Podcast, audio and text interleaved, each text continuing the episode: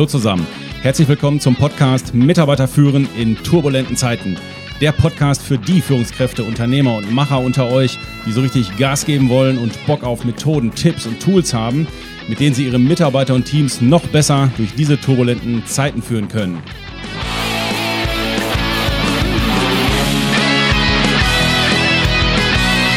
Kampf der Unternehmen, die eigenen Mitarbeiter zu halten bzw. für neue potenzielle Mitarbeiter maximal attraktiv zu wirken, gewinnt immer mehr an Schärfe. Die Krux, zum einen überbieten sich die Unternehmen immer mehr mit ihren Mitarbeiter-Benefits wie Kindergartenzuschüssen, Massagen am Arbeitsplatz, Obsttagen, 13. bis 14. Monatsgehalt, Firmen-E-Bikes oder Urlaubstagen jenseits der magischen Grenze von 30 Tagen. Gleichzeitig macht sich Frust breit, weil diese durchaus gut gemeinten Maßnahmen nur zum Teil funktionieren. Also muss was Neues her. Und wenn es geht, möglichst spektakulär und innovativ und zack. Da ist sie, die ultimative Lösung für alle unsere Fachkräfteprobleme, die Vier-Tage-Woche. Kürzer arbeiten für das gleiche Geld, das klingt doch erstmal gut, oder? Oder vielleicht auch doch nicht. Aber genau darum geht's in dieser Folge. Ja, meine Lieben, die Vier-Tage-Woche ist in den Köpfen der Menschen angekommen. Und da habe ich doch tatsächlich jetzt mehrere Artikel bei meiner Recherche gefunden. Da werden ernsthaft Umfragen gemacht und dann ist das Ergebnis der Umfrage, 70 Prozent der Mitarbeiter fänden es gut, wenn sie einen extra Tag frei haben. Und dann denke ich mir, sag mal Leute, geht's oder fährt's? Ich meine, das ist ja wie wenn ein Kind sagt, willst du noch Schokolade haben? Also so schwachsinnig wird gerade auch so ein bisschen über das ganze Thema geredet. Also von daher nicht wirklich überraschend, dass Mitarbeiter einen extra Tag gerne frei hätten. Das ist ja nun mal nicht das Thema. Aber gut, wer sich an das Absurde gewöhnt hat, findet sich in unserer Zeit ja bekanntlich gut zurecht. Was meine ich mit Vier-Tage-Woche, wenn wir heute darüber reden? Mit Vier-Tage-Woche meine ich, die Fünf-Tage-Woche war so aufgebaut, fünf Tage arbeiten, ich sag mal A acht Stunden, zwei Tage frei.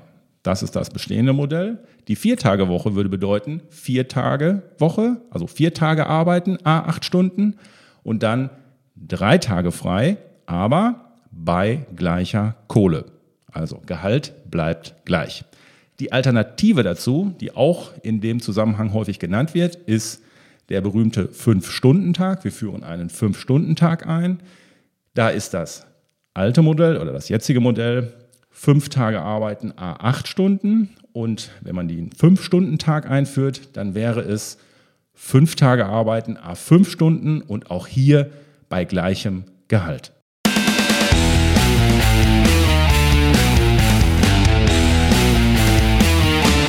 Die Denkneue Katzen-Showband, meine Lieben.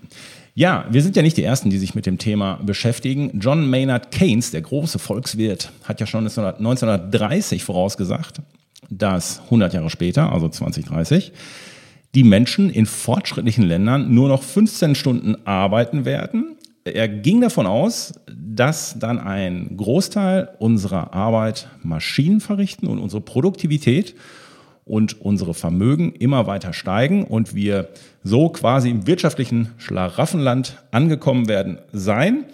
Mit dem größten Problem, was wir dann haben, so wie er sagte, was machen wir mit all dieser Freizeit? Er wusste halt noch nicht, dass wir RTL 2, TikTok und Co. haben. Aber in Bezug auf die Produktivität hat er insofern recht gehabt, dass wir durch Digitalisierung und Co. sogar noch viel produktiver waren, als er es berechnet hatte. Was er allerdings unterschätzt hat, waren so Dinge wie Unternehmenskultur, Ressourcenknappheit und unsere Klimathemen. Vor allem aber hat er den Menschen unterschätzt, der eben nicht nur immer höher, schneller weiter will, sondern auch im Laufe der Zeit die Fähigkeit entwickelt hat oder weiterentwickelt hat, Dinge zu hinterfragen und auch über Sinn und Werte nachzudenken, einen Wertewandel anstoßen zu wollen und ja, indem er dann Sinn und Erfüllung bei der Arbeit spüren will oder dass es eine große Rolle spielt.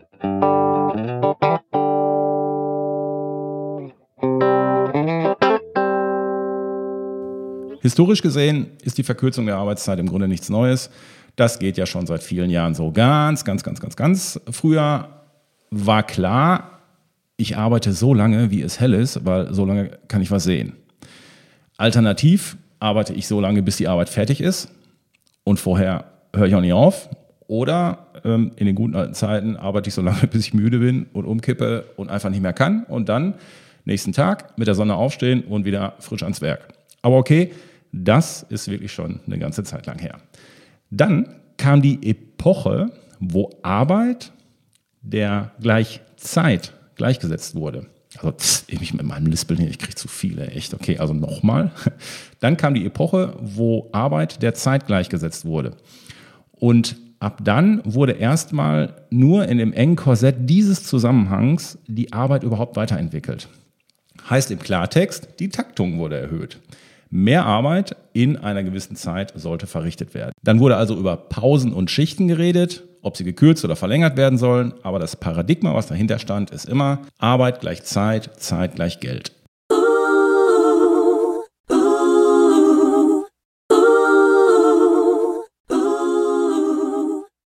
So, machen wir die Historie gerade noch rund.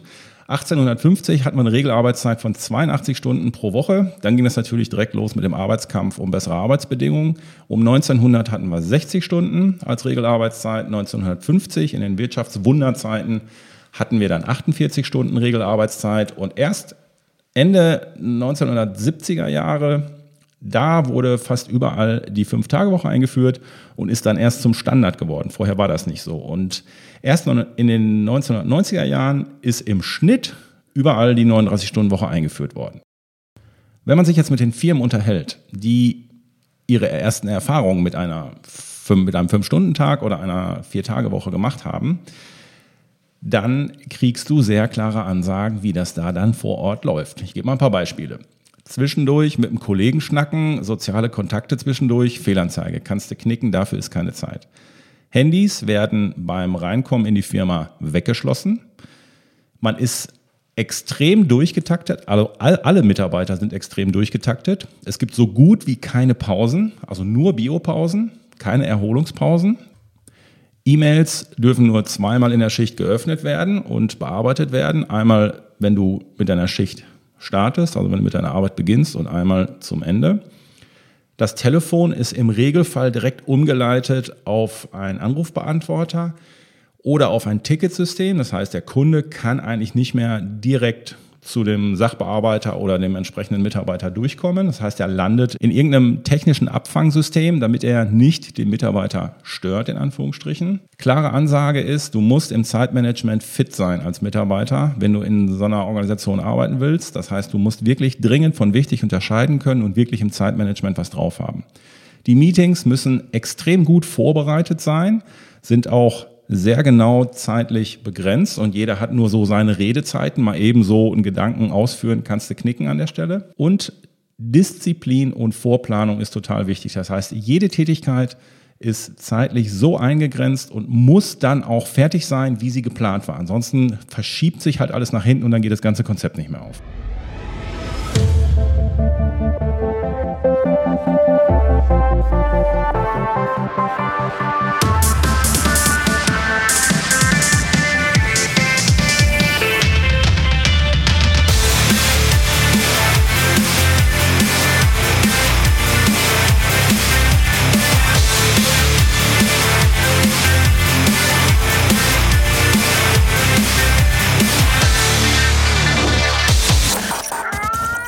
Denkneue Katzen Showband mit ihrem neuen Track aus dem Studio in Dresden.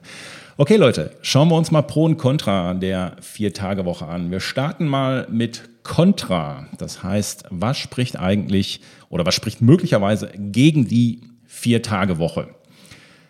Der erste Punkt ist, was ist, wenn du mal so einen Durchhängertag hast? Also ihr habt den nicht, aber andere haben den ja manchmal. Und wenn du so denkst, boah, nee, heute ist nicht mein Tag und gestern war so anstrengend und es war Vollmond und ich konnte nicht pennen und all die ganzen Sachen. Was ist dann? Du musst in den vorgegebenen Zeiträumen, die du dir geblockt hast, musst du quasi deine Arbeit erledigen. Und wenn du Durchhänger hast, das gilt nicht an der Stelle. Das heißt, da wird es dann schon schwierig. Zweiter Punkt was ist, wenn unvorhergesehene Dinge passieren? Das heißt, du willst, keine Ahnung, einen Social Media Post machen, weil du im Marketing arbeitest und stellst auf einmal fest, hups, Instagram hat die Fotoformate geändert. Das äh, kostet ja jetzt extra Zeit, die ganzen Fotoformate zu ändern. Diese Zeit hattest du nicht auf dem Schirm und schon hast du Stress. Nächster Punkt. Ja, es rechnet sich halt auch nicht, je nachdem, wie man es macht. Ähm, und es hängt auch natürlich von der Branche ab. Es wird ja immer dieses Beispiel aus Schweden, Göteborg genannt, wo ähm, ein Pflegeheim von acht auf sechs Stunden reduziert hat. Jetzt ist man natürlich hingegangen und hat gesagt, aha, Pflegeheim, muss ich ja ähm, trotzdem die Bereitschaft da haben. Das heißt, man hat von acht auf sechs Stunden reduziert. Für die restlichen zwei Stunden wurden dann neue Leute eingestellt, damit alles gecovert ist zeitlich. Und dann hat man auf einmal festgestellt, hups, das kostet ja mehr als vorher. Mensch, ja, gut, da hätte man auch vorher nicht drauf kommen können, gebe ich zu. Ähm, also bei Arbeiten in Branchen mit direktem Kundenkontakt und, und oder wo äh, Öffnungszeiten vorgehalten werden müssen, in der Kasse am Supermarkt, im Callcenter, in der Gastronomie oder in der Produktion mit globalem Wettbewerb, ist das eher schwierig. Diese Verkürzung der Arbeit funktioniert, wenn überhaupt aus meiner Sicht, eher bei geistiger Arbeit oder bei Backoffice-Tätigkeiten. Da ist es dann eher machbar, sage ich jetzt mal. Fun Fact am Rande habe ich jetzt neulich gelesen, da dachte ich auch, hey, der Witzka. Ja, es gibt schon die ersten Behörden, die damit liebäugeln, auch eine Vier-Tage-Woche einzuführen oder einen Fünf-Stunden-Tag. Und da denke ich mir, ja, eine Behörde, das wäre noch genau das, was wir brauchen, wenn die Deutsche Bahn oder unsere Behörden jetzt anfangen, äh, auf eine Vier-Tage-Woche umzustellen. Ich glaube, dann ist die Revolte da.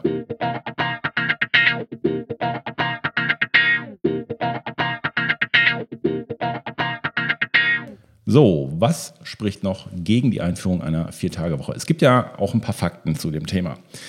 Fakt zum Thema aus Blick der Volkswirtschaft ist zum Beispiel, Frankreich hat ja 2002 gesetzlich die 35-Stunden-Woche eingeführt, bei vollem Lohnausgleich.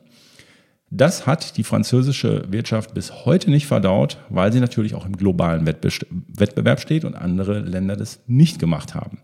Und wenn dann natürlich noch die Arbeitslosigkeit äh, steigt, dann hast du natürlich volkswirtschaftlich gesehen ähm, ein Thema. Und dann stellt sich natürlich auch die Frage, wenn also nur bestimmte Berufe oder Gruppen die Voraussetzungen erfüllen für so eine Vier-Tage-Woche und andere gar keine Chance darauf haben, wird dann alles gesellschaftlich gesehen noch ungerechter und nach der derzeitigen Homeoffice-Debatte beginnt dann die nächste Berufswechselwelle in Jobs, die dann diese Viertagewoche anbieten. Verschärft das dann den Fachkräftemangel weiter? auch Auswirkungen, die man sich mal anschauen könnte.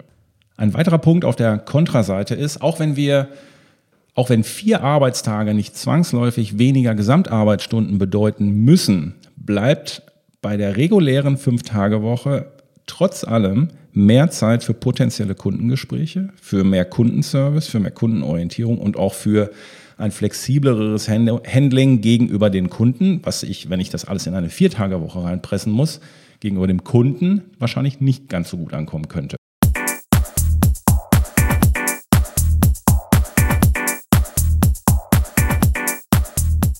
Dann haben wir natürlich diesen sozialen Aspekt. Das heißt, das merkt man ja auch gerade in Homeoffice-Zeiten, dass das nicht allen Mitarbeitern so gut tut oder gut gefällt. Also auch wenn wir, ähm, also das Gespräch an der Kaffeemaschine, die verlängerte Mittagspause im Restaurant oder auch mal einfach so ein Schnack mit einem Kollegen, der mich dann am Ende doch motiviert, weil ich einfach mal meine Sachen erzählen konnte. Fakt ist ja nun mal, bei einer Fünf-Tage-Woche bleibt mehr Zeit für diese sozialen Interaktionen mit den Kollegen am Arbeitsplatz. Ist halt so. Weiteres Problem aus meiner Sicht ist auch, dass kreative Arbeit lässt sich sehr schlecht zeitlich planen. Wenn ich einen Podcast aufnehmen soll oder mir, mir ein Konzept dazu überlege, das kann ich nicht in eine feste Zeit pressen. Wenn ich denke, und ich denke, das ist auch bei, Grafiker, bei Grafikern oder bei allem, was, oder wenn du eine schwierige Problemstellung hast, die es so noch nicht gab und du musst dann erstmal recherchieren, wie willst du das in einen zeitlichen Slot reinpacken? Das stelle ich mir sehr schwierig vor, wenn du es im Rahmen von einer Vier-Tage-Woche machen würdest. Und ähm, es gibt noch einen anderen Aspekt. So innovativ die Idee der Vier-Tage-Woche auch klingt, sie ist halt für manche Branchen nicht umsetzbar oder nicht immer umsetzbar. Da der Großteil der Kunden der Firma, aber auch die Konkurrenz dieses Konzept eben nicht umsetzen, macht sich das System im Gegensatz zur Fünf-Tage-Woche dort dann schnell als Nachteil merkbar. Also wenn alle anderen das nicht tun und du der Einzige bist, der das macht, dann werden deine Kunden und deine Konkurrenten ähm, werden dann, also die Kunden werden sagen, ja, das ist aber nicht so gut und die Konkurrenz wird sagen, wunderbar, dann kann ich jetzt einen Tag mehr Gas geben. Weil wenn ich nur vier Tage auf habe, dann ist, ist es halt so, ein zusätzlicher freier Tag bedeutet bei der Vier-Tage-Woche, auch ein Tag ohne abgeschlossene Verträge, ohne Verkauf von, von meinen Produkten. Und somit kann die Konkurrenz diese vier Tage Arbeitswoche quasi ausnutzen und für sich als Vorteil sehen. Ja, und last but not least, und das geht jetzt an die Führungskräfte direkt, der Chef geht mit gutem Beispiel bitte voran. Das heißt, vier Tage Woche heißt ja, wenn man es richtig durchzieht, also auch einen freien Extratag mehr und einen freien Tag schicke ich keine E-Mails oder schicke Anfragen an Mitarbeiter, weil sonst bei den Mitarbeitern der Eindruck entsteht, ach so, er hat zwar frei, wir haben zwar die Vier-Tage-Woche, aber an den drei Tagen soll ich trotzdem arbeiten. Ja, dann hätte ich quasi das Konzept der Vier-Tage-Woche insofern hätte ich die Rolle rückwärts gemacht, weil es ja im, im Ursinn ist, einen wirklichen Tag mehr für Erholung zu haben, damit ich dann auch die anderen vier Tage powern kann. So, meine Lieben, das waren mal ein paar Gedanken und Argumente gegen die Vier-Tage-Woche oder den Fünf-Stunden-Tag. Und bevor wir mit den Pro-Argumenten starten, kommt natürlich erstmal die Denkneue Katzen-Showband. Yay!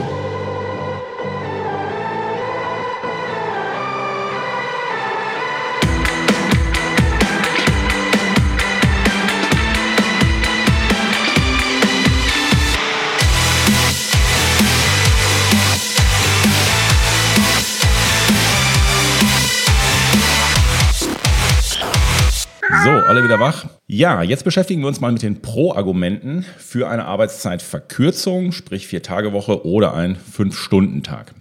Zum einen ist es ja so, der, das erste Argument ist, es ist besser fürs Klima, weil weniger Fahrten zur Arbeitsstätte, weniger den Rechner an und so weiter und so weiter. Das heißt, der persönliche CO2-Abdruck von jedem, der in so verkürzten Arbeitszeitmodellen arbeitet, wird natürlich besser. Das ist schon mal das erste Argument. Dann ist es so, dass mindestens mal theoretisch hätte man mehr Zeit für gesellschaftliches oder soziales Engagement, was wir ja an der einen oder anderen Stelle ganz gut gebrauchen könnten. Und es gibt tatsächlich auch Untersuchungen, die sagen, okay, 40 ähm, Prozent der Mitarbeiter nutzen ihre neue Freizeit tatsächlich sinnvoll, machen zum Beispiel mehr Sport oder was sie sich sonst so vorgenommen haben. Im Zusammenhang mit der Vier-Tage-Woche wird ja häufig auch Island zitiert. Die haben das ja getestet. Die haben von 2015 bis 2019 äh, den Test mit einem Prozent der arbeitenden Bevölkerung gemacht und haben da quasi die Arbeitszeiten reduziert. Ähm, und ja, was ist dabei rausgekommen? Das liest man ja auch hier und da. Allerdings muss man hier ein bisschen genauer auch reinschauen. Also zum einen wird gesagt, okay, die Leistung und die Produktivität sind bei der Vier-Tage-Woche zunächst mal konstant geblieben. Aber Achtung, die Berechnung ist pro Mitarbeiter, es ist keine Gesamtkostenbetrachtung. Von daher hinkt das aus meiner Sicht ein bisschen. Grundsätzlich wurde aber gesagt, die Anzahl der Überstunden ist im Vergleich zur Fünf-Tage-Woche nicht übermäßig angestiegen. Also das spricht scheinbar dafür, dass es geklappt hat in irgendeiner Art und Weise. Eine Umstellung auf die Vier-Tage-Woche sei auch nicht so aufwendig gewesen wie befürchtet und die Angestellten waren ohne diese 40-Stunden-Woche insgesamt weniger krankgeschrieben. Und klar, durch die Vier-Tage-Woche nutzen auch viele Angestellte die Freizeit sinnvoller, zum Beispiel mit Sport und so weiter. Aber was nicht überall dazu gesagt wird, und ich denke, das gehört dazu, wenn man, wenn man das einigermaßen einsortieren will, ähm, die, die 1500 Probanden, die das betroffen hat, waren alle im öffentlichen Sektor angestellt. Das heißt, die Kostenfrage wurde hier nicht in den Fokus gerückt, sondern eher darauf, funktioniert das von den Menschen her, von den Mitarbeitern und von der Arbeitslast. Funktioniert das? Und ich denke, das sollte man dazu sagen. Und böse Zungen behaupten ja auch, das Ganze ist politisch getrieben. Das heißt, ähm, sowohl in Island als auch jetzt hier in Spanien wird das ja jetzt auch propagiert. Da sollen wohl dann die Gewerkschaften und die Linksparteien dahinter stehen, die das voranbringen sollen. Äh, soll sich jeder sein eigenes Bild draus machen. Ich denke nur, die Informationen sollte man, sollte man doch auch nochmal sich vorher anschauen.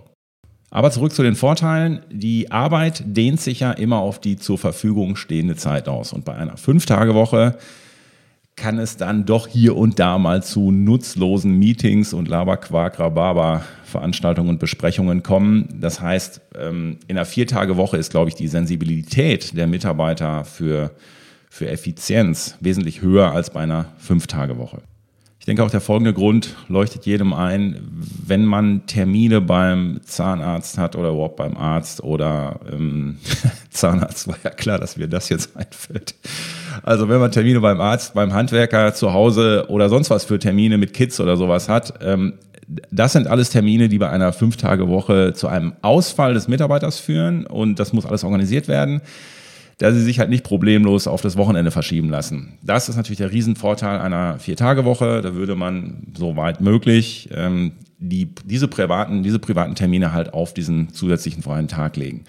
Und last but not least, ein großer Vorteil ist natürlich, das ganze Thema klingt sehr attraktiv und ähm, meine Arbeitgeberattraktivität würde ich auch sagen, steigt zunächst mal, wenn ich das draußen dranhängen kann, dass wir eine Vier-Tage-Woche haben. Warum? Weil sie eben noch so selten ist und dadurch auffällt.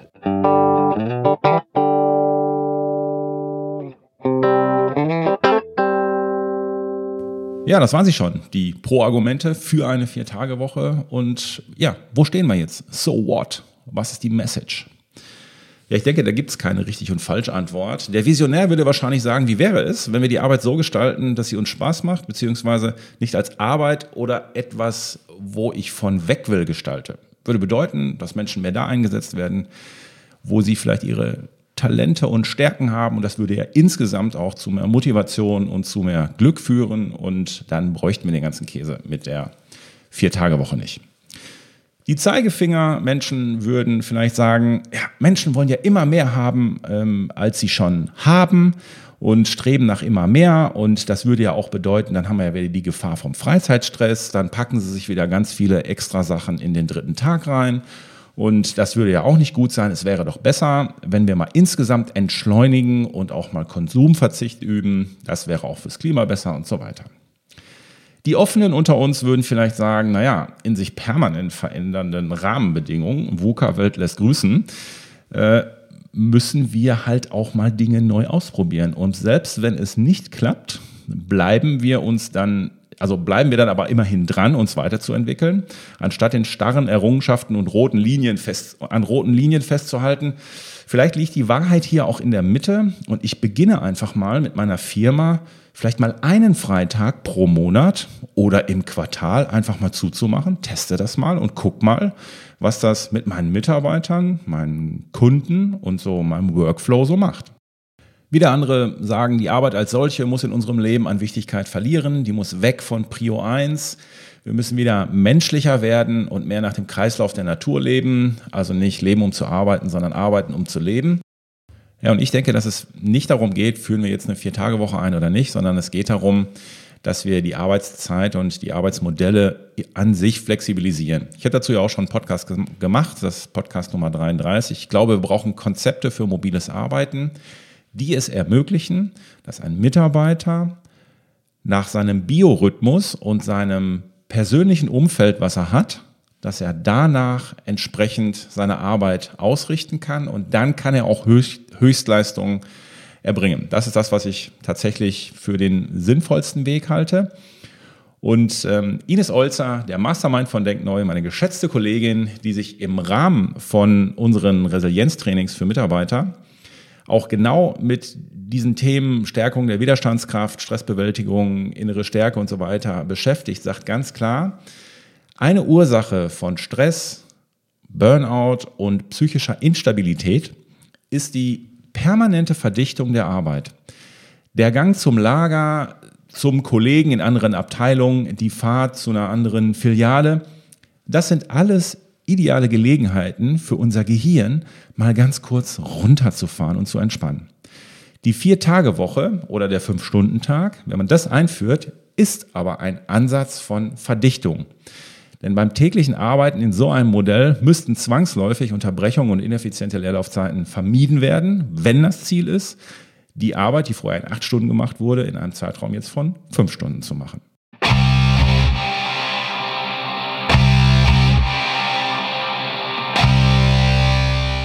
Ja, meine Lieben, und wenn ich meine, dass ich in meiner Firma, in der ich zurzeit eine Fünf-Tage-Woche habe, jetzt eine Vier-Tage-Woche einführen könnte, bei gleichem Output, versteht sich, würde das ja bedeuten, dass ich in meiner Firma Produktivitätsreserven von 20% vermute, an die ich bisher nicht drangegangen bin oder dran gekommen bin. Und wieso soll diese brachliegende Reserve durch die Einführung einer Vier-Tage-Woche jetzt gehoben werden? Denn wenn es mir nicht gelingt, diese Produktivitätsreserve bei der Umstellung von einer 5 auf eine 4-Tage-Woche zu heben, ja Freunde, dann habe ich mit der ganzen Aktion de facto nur eine Lohnerhöhung von 25% erreicht. Sonst nichts. Also Freunde, bleibt realistisch und versucht das Unmögliche. Ich bin für heute weg. Euer Pü.